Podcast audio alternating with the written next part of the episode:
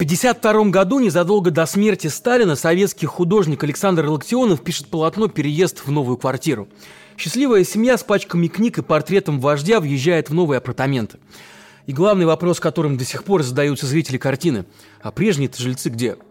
Вполне возможно, что арестованные отправлены в лагеря по доносу вот этих же самых улыбающихся людей.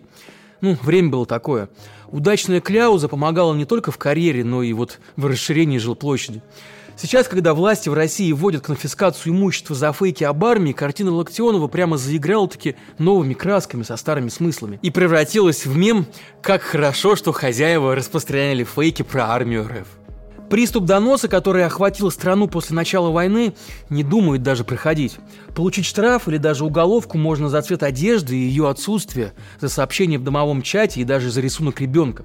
Помните историю Маши Москалевой, шестиклассницы из Тульской области, которая нарисовала антивоенный рисунок на школьном уроке? После разразившегося скандала ее отца отправили в колонию по статье о дискредитации, а саму Машу сначала в приют, а потом на попечение нелюбимой матери.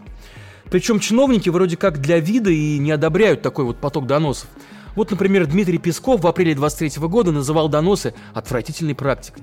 Ну а дальше, как говорится, следите за руками. На следующий день после этого заявления в Госдуме уже обсуждают меры против серийных доносчиков. Но вот потом проходит полгода, и в той же самой Госдуме строчат коллективный донос на релакантов. Видимо, прав был автор знаменитых колымских рассказов, писатель Варлам Шаламов, 20 лет отсидевший в лагерях, когда отмечал неудержимую склонность русского человека к доносу и к жалобе. Конец цитаты. Меня зовут Павел Каныгин, и это разборы на канале «Продолжение следует». Сегодня мы расскажем, за что в современной России можно попасть под статью по доносу, откуда вообще в людях берется эта страсть к кляузничеству, и главное, как от нее избавиться, если это вообще возможно. Обязательно подписывайтесь на нас в Ютубе и, конечно, телеге, и уже установите себе VPN. Он понадобится, когда YouTube в России заблокируют. И помните самое главное, что вместе мы не одиноки.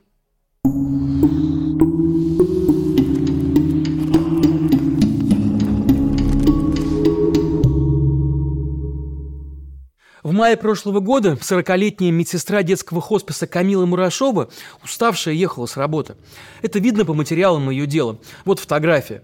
Но что же она нарушила, спросите вы? А вот приглядитесь внимательнее. Впрочем, в том же деле есть и увеличенное фото ее нарушения в кавычках. Два значка на рюкзаке, один нет войне, а второй в цветах флага Украины. Камилу Мурашову сфотографировала случайная попутчица в метро. Ну и она же и накатала на нее донос в полицию. В итоге женщину оштрафовали на 30 тысяч рублей за дискредитацию вооруженных сил. То есть, еще раз, человек, который годами помогал смертельно больным детям, вместо благодарности за тяжелейший труд получает от государства и соотечественников суды и штраф за пару значков. В декабре 23 года журналисты из Wall Street Journal выпустили большой материал о стукачестве в путинской России – там и про дело Камилы Мурашовой есть, и про суд над пенсионеркой Ольгой Слегиной тоже. На нее настучал сосед по санаторию после того, как та назвала Зеленского красивым молодым человеком. И про штраф ныне Золотухиной тоже там говорится. Разговор молодой девушки в клубе подслушал пьяный посетитель. Ну а дальше доносы и минус 30 тысяч рублей. По подсчетам авторов статьи, только за первый год войны и только в Роскомнадзор россияне накатали почти 284 тысячи доносов.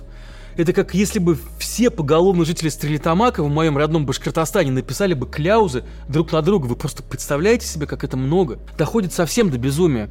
Информаторы написали заявление на бабушку, которая высаживала на балконе синие и желтые цветы. И на школьницу за такие же ленты в волосах.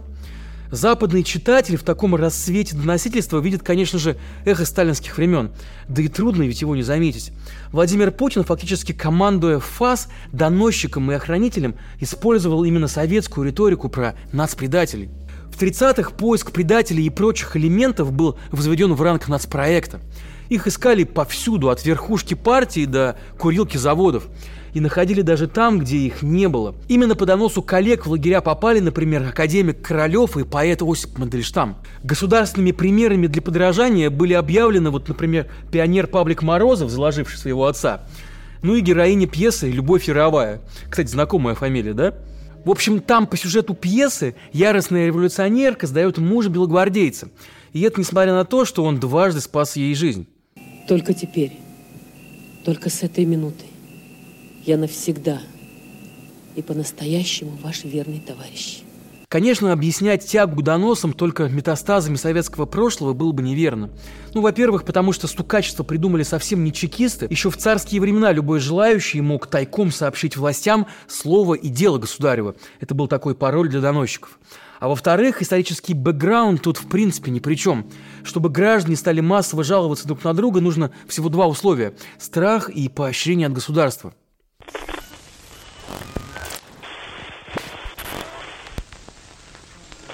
Вроде бы в сообщении о правонарушении нет ничего плохого. Это как раз-таки элемент развитого гражданского общества. Если вы, например, видите грабителя или человека, который издевается над беззащитным котенком, или как лихач на дороге делает шашечки, угрожая безопасности других водителей, то доложить о безобразии вообще-то ваша обязанность. И вот другое дело донос, где это нарушение может быть притянуто за уши и часто вообще играет на руку доносчику. И вот недавний пример – донос на комика Александра Гудкова, который, видите ли, критически отзывался об СВО. Вроде в голых вечинках не замечен, интервью иноагентам не раздавал, но чутко бдит организация «Молодой десант» из Волгограда. И вот уже летят от нее кляузы в соответствующие органы. Вы когда-нибудь слышали вообще об этой организации? Вот я нет. Да и вряд ли бы услышал. А рядом с именем Александра Гудкова она зазвучала прямо-таки громко и патриотично. Тем более, что руководитель ее, некий Павел Котлеров, баллотируется в местную думу. И вот от чего-то думаю я, информационный шум ему ой как нужен. А проще всего его получить вот как раз именно оттоптавшись на фамилии известного человека. Или вот, например, есть Z-рэпер Аким Апачев. Сначала он нажаловался на коллегу Джа Халиба, потом уже на другого коллегу Лакимина. Ну и потребовал отменить их концерты, поскольку они предатели. И вот уже этот тип выступает на Первом канале – Видимо, так и до песни года недалеко. Каких-то там пару десятков доносов.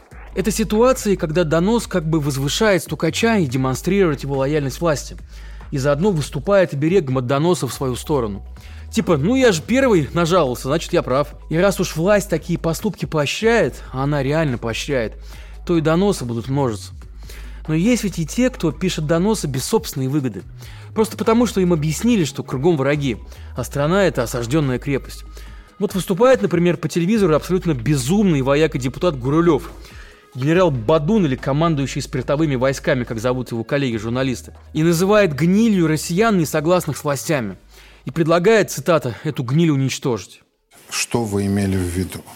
Или даже вот гниль, которую нужно уничтожить? Мне сейчас говорят, ты хочешь устроить опять ГУЛАГ. Но я, честно говоря, хочу, чтобы те, кто сегодня вредит нашей родине здесь, внутри, радостно махали кайлом в районе Колымского тракта. А чем вредит?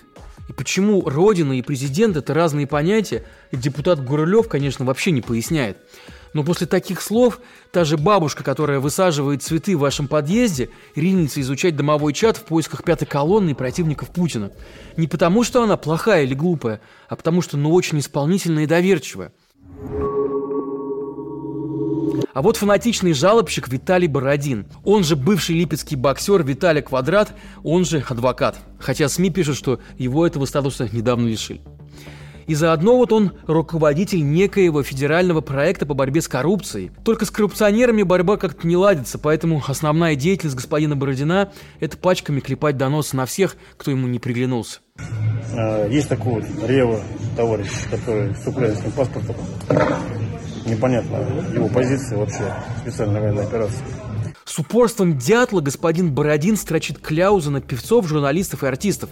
В его послужном списке Алла Пугачева, Валерий Меладзе, Лия Хиджакова, Лева из группы Би-2. Особенно хвастается Бородин тем, что якобы именно после его доносов иноагентами признали певицу Монеточку Максима Галкина, научную журналистку Асю Казанцева, а еще телеканал «Дождь» и интернет-издание «Проект». Ну, иногда, правда, в порыве стукачества Бородина прямо-таки заносит. Например, он как-то нажаловался на ведущего НТВ Андрея Норкина. Ну, естественно, безрезультатно. Сам ли Бородин такой истовый борец за скрепы, или он выполняет роль советской доярки, которая просто озвучивает тексты, спущенные сверху? Это вопрос открытый. Но то, что он не вылезает с политических ток-шоу и с удовольствием раздает комментарии государственным СМИ, говорит о том, что партии и правительству он явно не мешает, а скорее даже наоборот.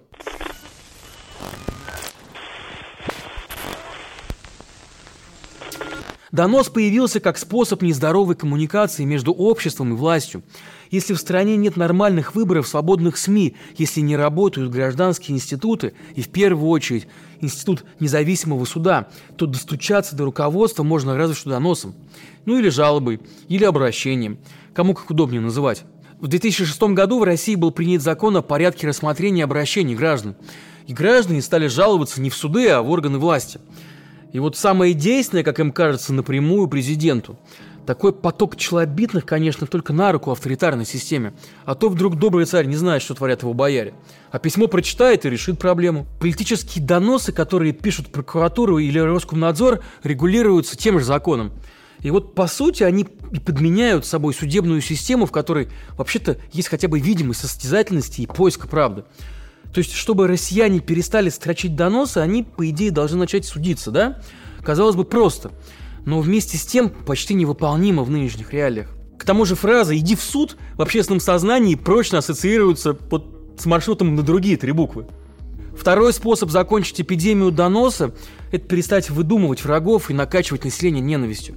Но и тут пока хороших новостей не ожидается. Разобщенное, злое и подозрительное общество – это идеальная масса для Путина и его окружения.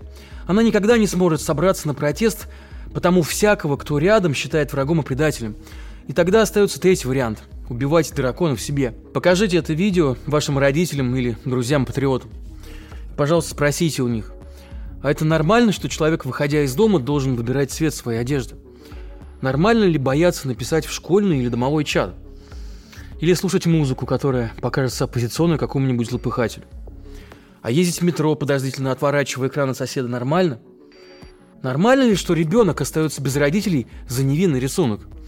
Мы вот серьезно к этому хотели прийти с вами в 21 веке? К страху и разговорам на кухнях? Такая Россия будущего им нравится? Мне вот нет. Надеюсь, вам тоже. Человек не развивается в атмосфере страха и несвободы. Общество не производит смыслов и не движется вперед, когда наказуема индивидуальность. Ремнем и силой не вырастить свободных и уважающих друг друга граждан, а только послушных подлецов.